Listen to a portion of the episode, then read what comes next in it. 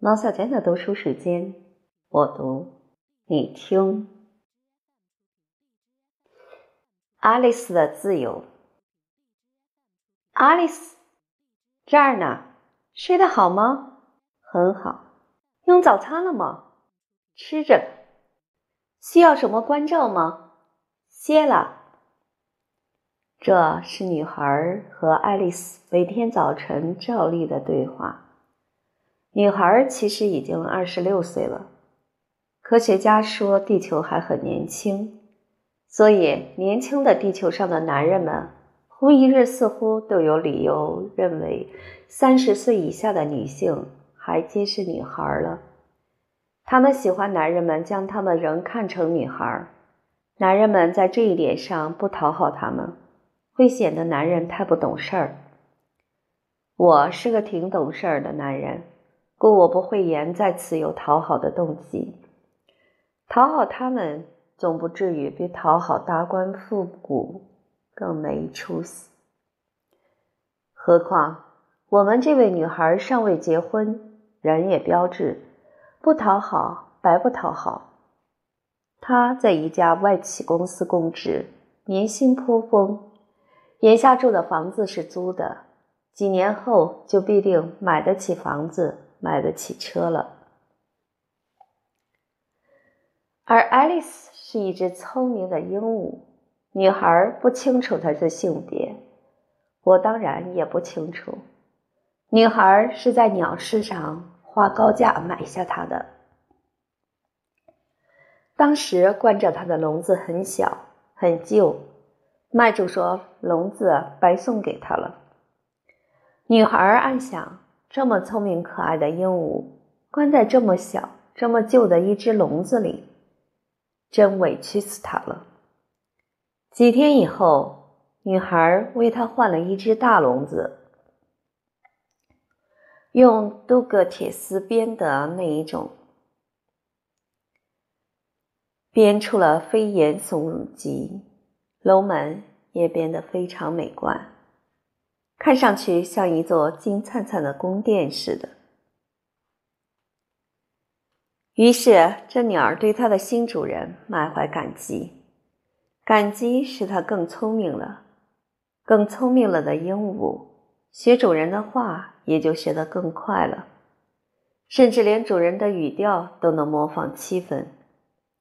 新主人便更喜欢它了，觉得花高价买下它是值得的。这鸟儿原先并没名字，它的旧主是鸟贩子，鸟贩子也是爱它的，但说到底，是爱它所值的高价。鸟贩子教它说话，目的和旧中国的老鸨花心思教妓女学琴棋书画是一样的。他每学会了一句人话，身价就又在鸟市上抬高了些。这与女孩对他的喜欢是颇不同的。女孩刚刚改变了自己的命运不久，还未改变过任何别人的命运。能改变一只鹦鹉的命运，使女孩从心理上获得了一种优越感。女孩教他说话时，每每将他视为孩子，而宁愿暂时从自己是女孩的时代角色中摆脱出来。因为二十六岁的这个女孩，也本能的有母性的情愫在内心里涌动着了。女孩也将她视为小弟弟、小妹妹，因为女孩在她的家庭里是备受关爱的小妹妹，希望能有机会充当长姐。女孩也将那鸟视为男孩，也就是想象中的情人，想象中的白马王子、帅哥、酷小伙儿。这是女孩最为普遍的想象，实在不足为怪。于是，那改变了命运的聪明的鸟儿，就学会了不少乖孩子的话语，学会了不少听起来善解人意的小弟弟、小妹妹的话语，自然的，还学会了说一些多情种子常说的那类通俗诗句和一般的示爱密语。其实呢，女孩若想听男人们对她说那类话，那么几乎她所认识的每一个男人，都早就在内心里储备好了能连绵不断的对她说上几个钟头的那类话。事实上，一有机会，他们无不见缝插针的对她说上几句那类话。不少男人和女人都患着一种病，据说叫肌肤饥饿症。又据说这原本应属于儿科病，而且主要体现为对母体肌肤的饥饿状态。不知怎么着，后来就传染给了不少男人、女人。有这一种病人又发现自己还患着一种类似的病，或可叫情化缺失症。好比身体里缺钙、缺碘一样，这一种病比前一种病治疗起来简单多了。便当多了，只需互相动动嘴，病症就明显减轻。好比低血糖患者嚼块糖，马上头就不那么晕了。但是女孩听男人们对她说那类话，早就听腻了。产生抗药力了。听鹦鹉说那类话却极为愉悦，因为鹦鹉似乎尤其善于将那类话说得很纯洁、很真诚似的。因为鹦鹉说那类话时别无企图。鹦鹉饿了，食钵里没食了，它一定大叫“天使，天使”，而绝不会假惺惺地说什么“心肝宝贝儿”。男人们那么叫它时，眼里的内容往往挺复杂的。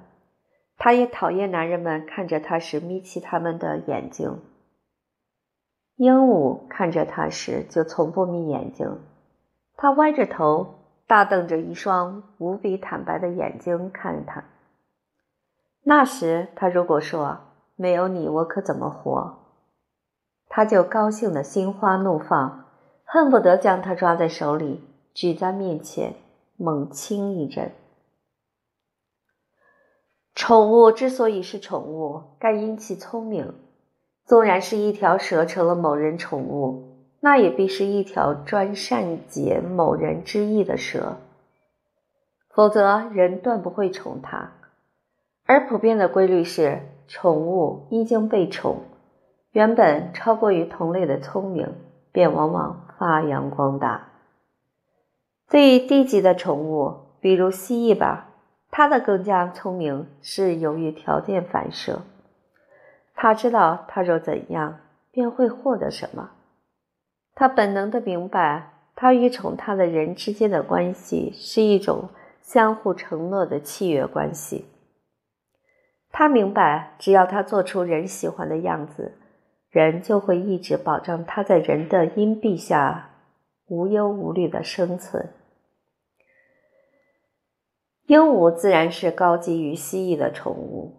鹦鹉善于学人说话这一点，又简直高级于一切的宠物。自从它的新主人使它领悟爱丽丝就是它以后，它对它的名字分外敏感。只要女孩一叫爱丽丝，那鸟儿就会对女孩说出一套套的甜言蜜语，直说得她眉开眼笑。尽管那都是他教他说的，半句也不是他自己天生就会说的。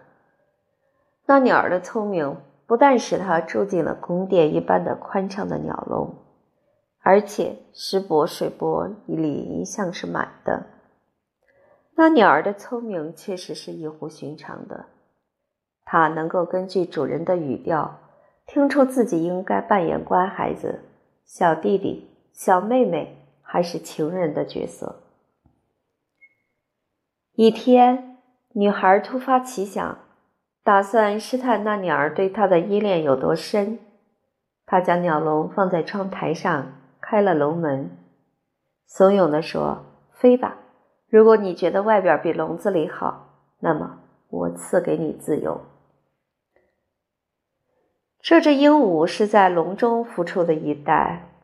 它从没离开过笼子。他首先紧紧将头探出笼门，并且立刻就缩了回去。笼外的世界对他太陌生了，人对陌生的事物往往是缺乏信任的。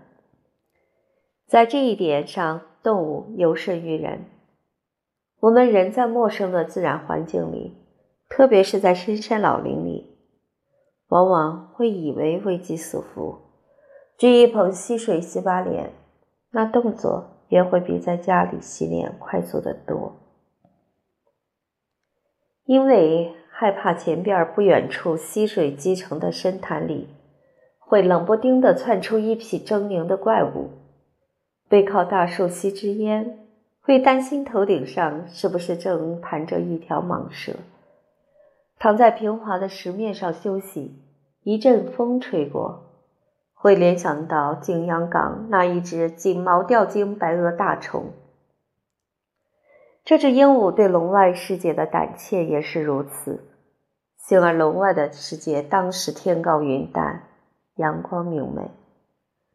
这时他终于有勇气站立在笼门上了。他歪着头看他的主人，他也正认知由之地看着他。他展翅飞去了，但他只在主人家窗前的天空盘旋了一小圈儿，之后。赶紧落回窗台，跌进笼子里去了。从那一天起，女孩索性将笼子固定在窗台上了。从那一天起，笼门一直是开着的。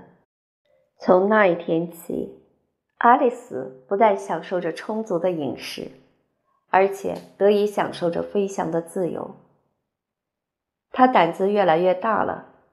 他飞离得越来越远了，他对自由的感觉越来越好了。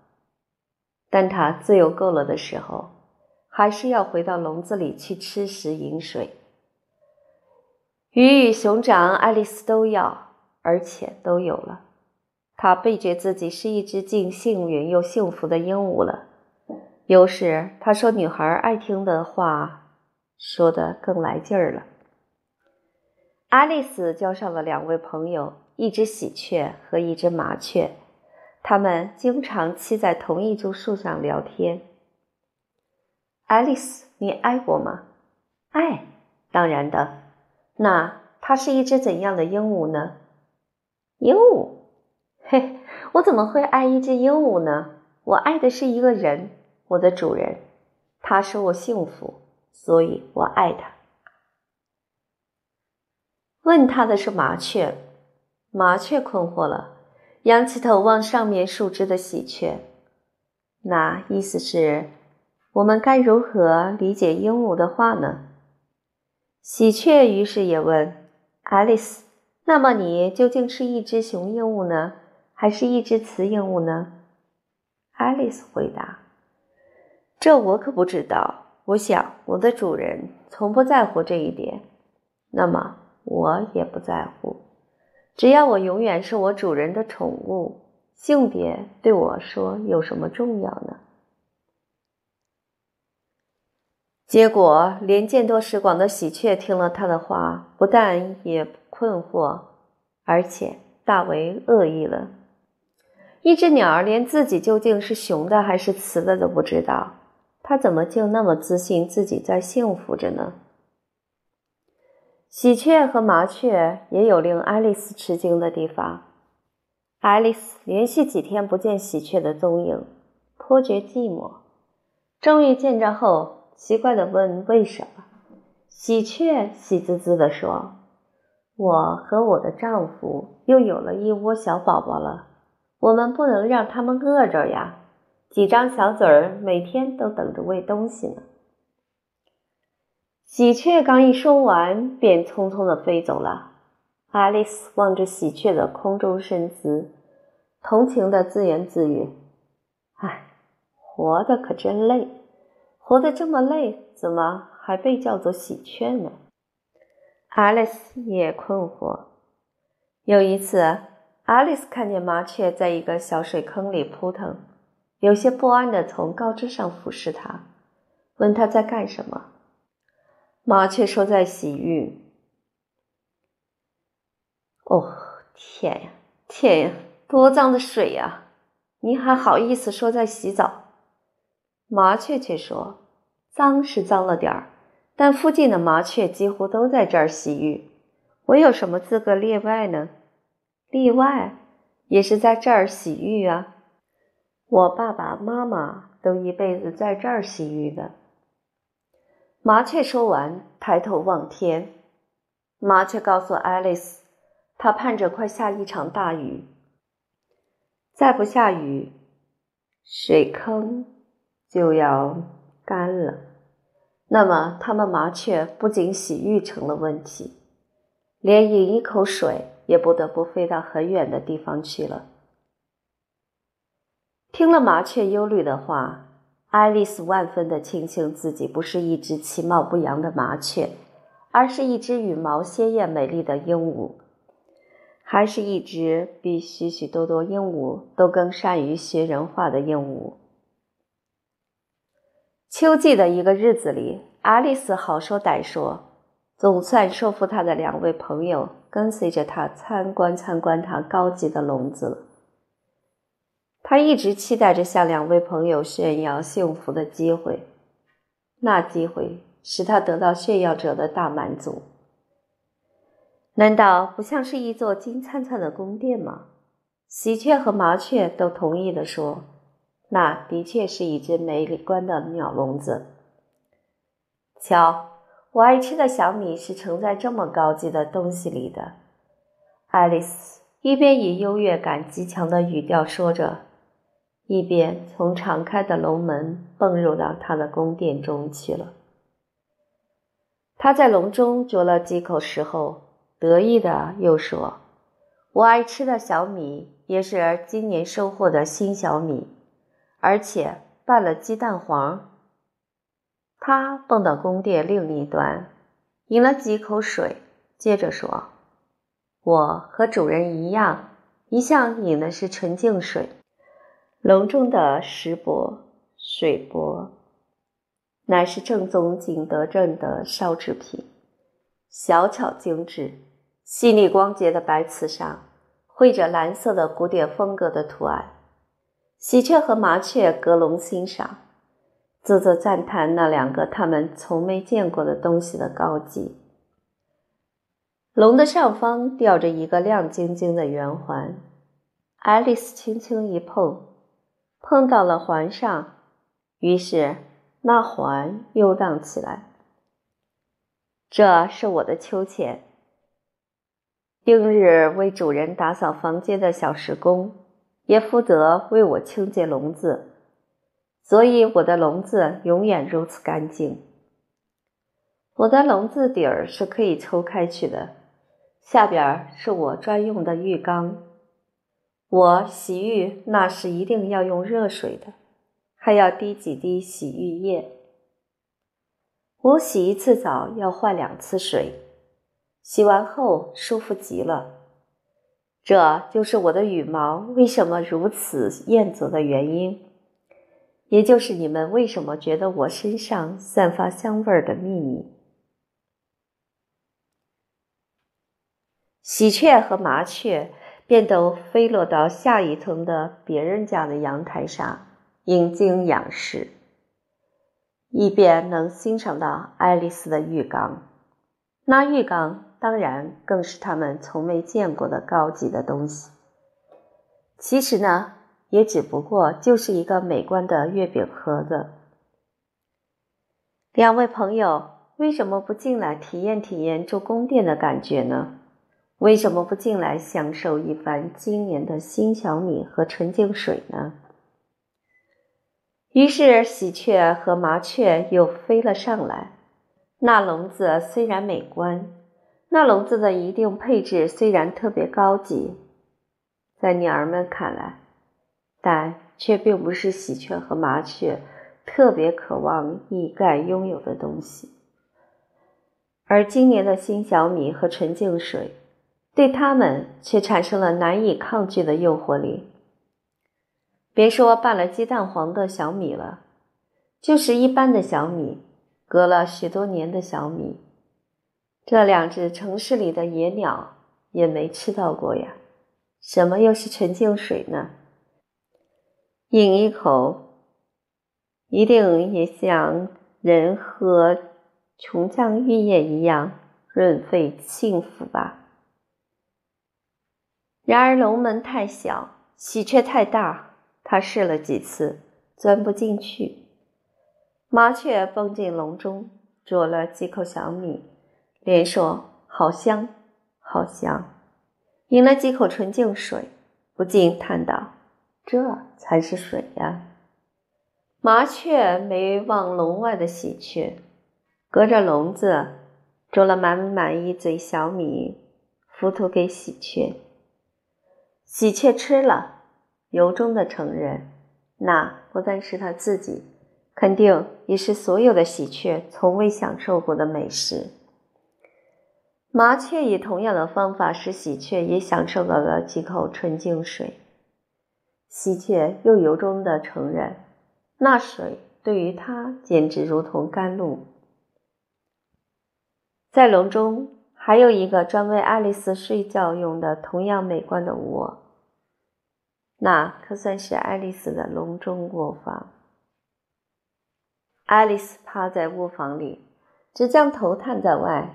看着喜鹊和麻雀，一个笼内，一个笼外，受用它的食水，陶醉于虚荣心和满足感之中。他慷慨大方，是因为他从不为饮食而游。反正他们吃光了，饮光了，主人还会给他添满的。但是麻雀一不小心碰了龙门，龙门就落下来了。结果麻雀也成了笼中鸟了，于是麻雀惊慌万状，它在笼中东扑西撞，恐惧的大叫：“喜鹊救我！喜鹊救我！”他竟搞得自己羽毛纷落。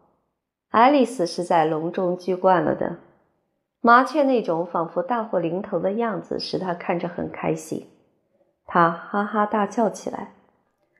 喜鹊及时用它的爪子和尖嘴儿从外面将笼门打开了，麻雀扑腾而出，像一架被击中了的飞机，昏头晕脑的在空中梳上梳下了好一阵儿，才掌握住平衡。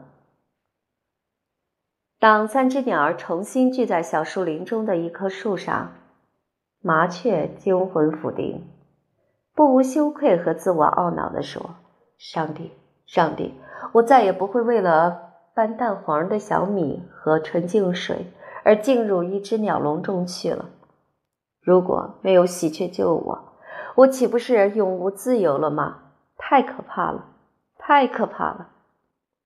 喜鹊说：“你的教训也提醒我，今后要远离一切的笼子，要么选择自由，要么选择笼子。”对于一切的鸟儿，这两者是无法同时拥有的。爱丽丝听了，不悦的反驳道：“那么，我连一只鸟儿都不算是了吗？”喜鹊说：“你的幸运和幸福，根本不可能是一切的别的鸟儿的追求。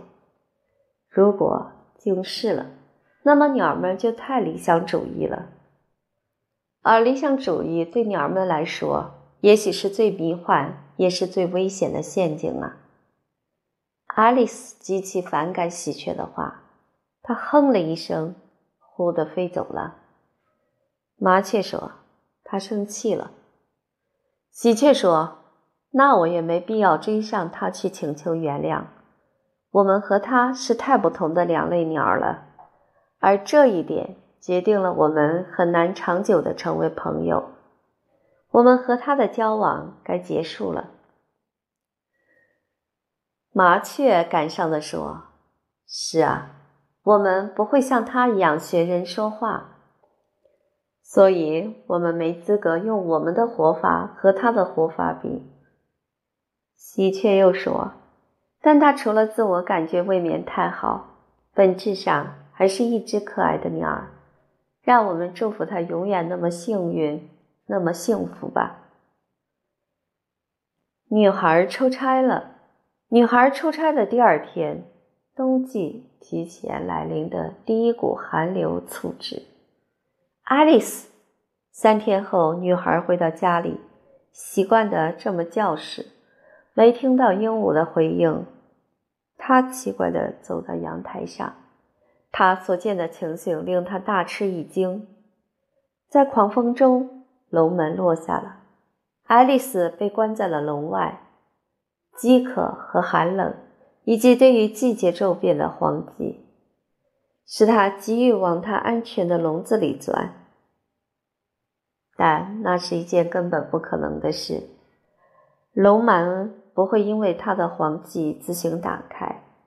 笼中的鸟儿对于外面的世界最普遍的无知是，他们从没有想到过自由是要经受季节骤变的严峻考验的。